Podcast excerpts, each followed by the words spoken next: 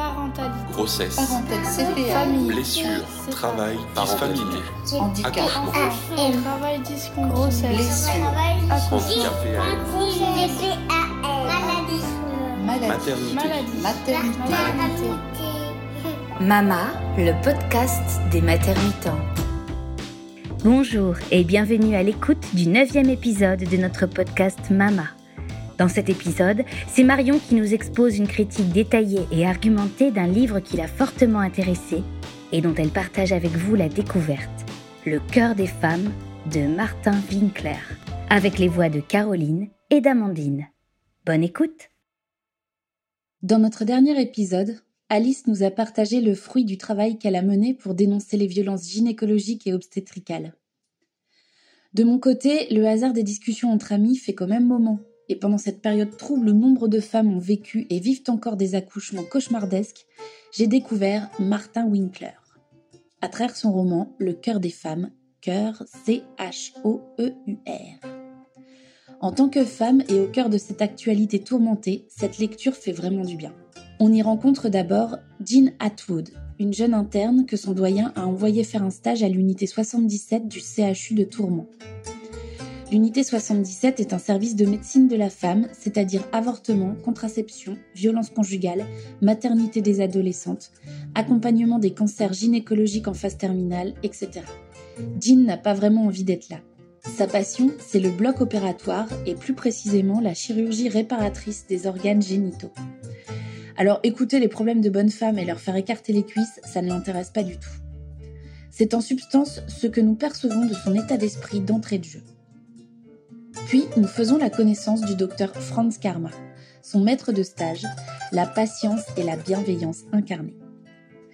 Tout l'inverse de sa stagiaire. C'est lui ce personnage mystérieux et attachant qui fait du bien. Il laisse entendre qu'une autre médecine est possible que chaque femme a des besoins particuliers et qu'il est important de les écouter. Il en fait même la démonstration à chaque consultation, ce qui a le don d'agacer sa stagiaire au plus haut point. Il invite d'abord les patientes à s'installer face à lui au bureau et à discuter. Il ne veut pas juste savoir pourquoi elles sont là, il veut comprendre. Parfois, elles repartent même sans aucune auscultation ni prescription.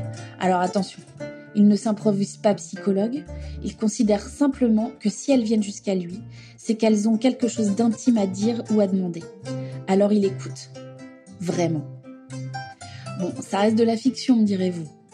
Ce n'est pas un bouquin qui va révolutionner la considération de la femme par les médecins. Et c'est là que ça devient intéressant, parce que le médecin, il existe en vrai. Non pas sous le nom de Franz Karma, mais de Marc Zafran, alias Martin Winkler, l'auteur du livre. Il se définit lui-même comme médecin gynécologue militant féministe. Et auteur, bien sûr. Il place la douleur au centre de son œuvre littéraire et de sa réflexion professionnelle. En nous exposant son point de vue, il nous questionne sur les douleurs et les humiliations inutiles subies par les femmes lors des examens gynécologiques. Dans le cœur des femmes, ce sujet est présent en filigrane tout au long de l'histoire, de même que les questions de la transidentité et de la transsexualité.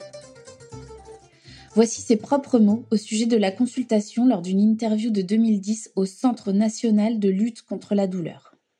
Dans, le domaine de la, tout simplement de la consultation gynécologique, il y a énormément de choses à faire. La première chose, moi j'étais mal à l'aise par exemple, de voir les femmes arriver, se déshabiller tout de suite, comme si euh, il était euh, tacitement entendu que je devais leur sauter dessus, leur poser un spéculum et leur faire un examen. Euh, donc j'avais pris l'habitude de, de- faire asseoir les femmes. et puis de leur dire, avant de vous examiner, il faut d'abord qu'on discute pour savoir si, un, c'est nécessaire de vous examiner, deux, qu'est-ce qu'on va examiner, euh, dans quelles conditions, et puis que je vous explique comment je vais vous examiner. Alors, la, deuxième chose, qui est aussi très importante, c'est que par exemple, dans le cadre de, de- de la contraception, quand on prescrit une première contraception à une adolescente, on n'a pas besoin de l'examiner.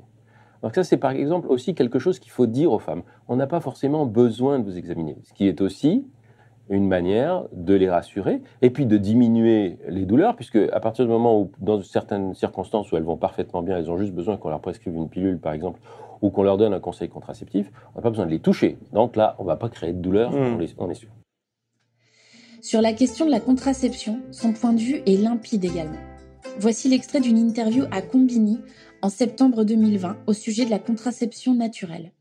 Je veux surtout pas qu'on pense que les contraceptions naturelles sont pas des bonnes contraceptions, parce que la meilleure contraception, c'est celle que la femme choisit en fonction de sa physiologie et en fonction de ce qu'elle préfère. Mais il faut surtout pas que ce soit quelqu'un qui dise ça c'est bien et ça c'est pas bien. Les médecins qui disqualifient une méthode de contraception sont incompétents. De toute façon, le risque d'échec, qui existe pour toutes les méthodes, c'est vous qui allez l'assumer. Donc il faut que vous assumiez un risque que vous connaissez à partir de méthodes que vous choisissez. Si une femme veut choisir une méthode de contraception naturelle, personne n'a le droit ni de l'humilier, ni de la disqualifier, ni de l'insulter, ni de la menacer. Par cette démarche, Winkler remet la femme et ses choix au centre du débat.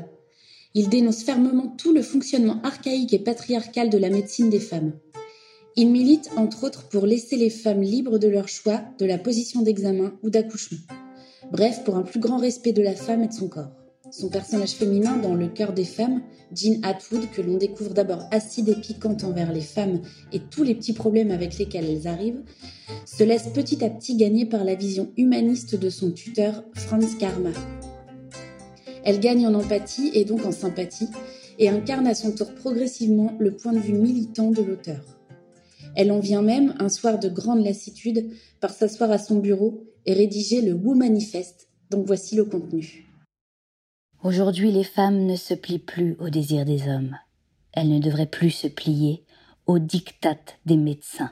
Aujourd'hui, en France, les femmes ont le droit de vote. Elles sont majeures et responsables, au même titre que les hommes. Elles ont les mêmes droits et les mêmes obligations devant la loi. Elles décident seules d'avoir des rapports sexuels ou de les refuser, de prendre une contraception, d'avorter, d'enfanter ou de se faire stériliser. Personne n'a le droit de les asservir ou de les infantiliser. Aujourd'hui pourtant, lorsqu'elles sont enceintes ou ne désirent pas l'être, lorsqu'elles veulent pratiquer un dépistage du cancer du col ou faire soigner un symptôme gynécologique, les femmes sont encore systématiquement contraintes de s'allonger sur le dos, cuisses écartées, sexe exposé, dans une position humiliante, imposée par les médecins sans aucune nécessité médicale. La posture dite à l'anglaise, sur le côté, ou en décubitus latéral, permet tous les gestes gynécologiques courants. Elle permet également de procéder à des accouchements en toute sécurité, si la femme le désire. Dans de nombreux pays du monde, c'est dans cette position que les femmes sont examinées, soignées ou accouchées et dans cette même position, elles peuvent choisir de voir ou non ce que les médecins leur font. Nous exigeons que les médecins français proposent à toutes leurs patientes d'adopter, si elles le désirent, le décubitus latéral, en lieu et place de la position gynécologique machiste et archaïque qui leur est encore imposée en ce début du XXIe siècle. Nous exigeons que cette obligation soit inscrite dans le code de déontologie et dans le code de la santé publique, dans les guides de bonne pratique remis à tous les médecins en activité, dans les cours et les enseignements dirigés de toutes les facultés. En France, au XXIe siècle, les femmes ne devraient plus être contraintes à écarter les cuisses devant les médecins. Oui, je sais, je sais que je rêve tout éveillé. Je sais que je ne sais pas qui est ce nous qui exige. Je sais que c'est prendre ses désirs pour des réalités. Je sais que c'est un vœu pieux. Et je sais que c'est pas demain la veille. Je sais que les femmes plient encore sous le genou et la queue des hommes, et qu'avant qu'elles ne plient plus sous le poids odieux des médecins, il y aura encore longtemps des médecins, hommes et femmes, car ce n'est pas une question de sexe, c'est une question de pouvoir, qui continueront à leur fourrer leurs doigts, leurs instruments, leurs appareils dans le sexe, sans se demander ce que ça leur fait, sans se poser la question de savoir ce qu'il y a derrière, ce que ça veut dire pour elles, sans jamais mesurer, et je pèse le poids de mes mots combien cela fait ressembler les médecins à des bourreaux. Je sais que mes mots ne valent que ce qu'ils valent, mais justement, ce sont les miens. Alors ces mots, je vous les balance avec ma rage au bout des doigts. Et cette rage me fait du bien. Le livre regorge d'exemples de ce qu'on pourrait malheureusement appeler aujourd'hui des violences ordinaires. Tous les récits de patientes étant tirés ou inspirés de cas réels rencontrés par l'auteur, la lecture de ce roman dérange autant qu'elle rassure. On a toutes ressenti un jour ou l'autre un malaise, une frontière dépassée, subi des réflexions déplacées. De quoi faire perdre totalement confiance en la médecine et en ceux et celles qui la pratiquent. Et puis vient la lecture de l'œuvre de Martin Winkler, et on se dit que tout n'est pas perdu, que la situation peut peut-être encore évoluer s'il arrive à entraîner d'autres médecins dans son sillon. Je laisse le mot de la fin à Martin Winkler, sachant qu'il parlait là du fait de boire ou fumer pendant la grossesse, mais que cette réflexion est applicable à presque tout ce qui concerne le corps des femmes. Chaque femme fait ce qu'elle veut en sachant que s'il y a des conséquences, c'est elle qui va devoir les assumer. Moins on emmerdera les femmes dans un sens ou dans l'autre, plus on leur donnera d'informations et plus elles feront des choix qu'elles assumeront elles-mêmes. Je rappelle la référence du livre Le cœur des femmes de Martin Winkler aux éditions POL.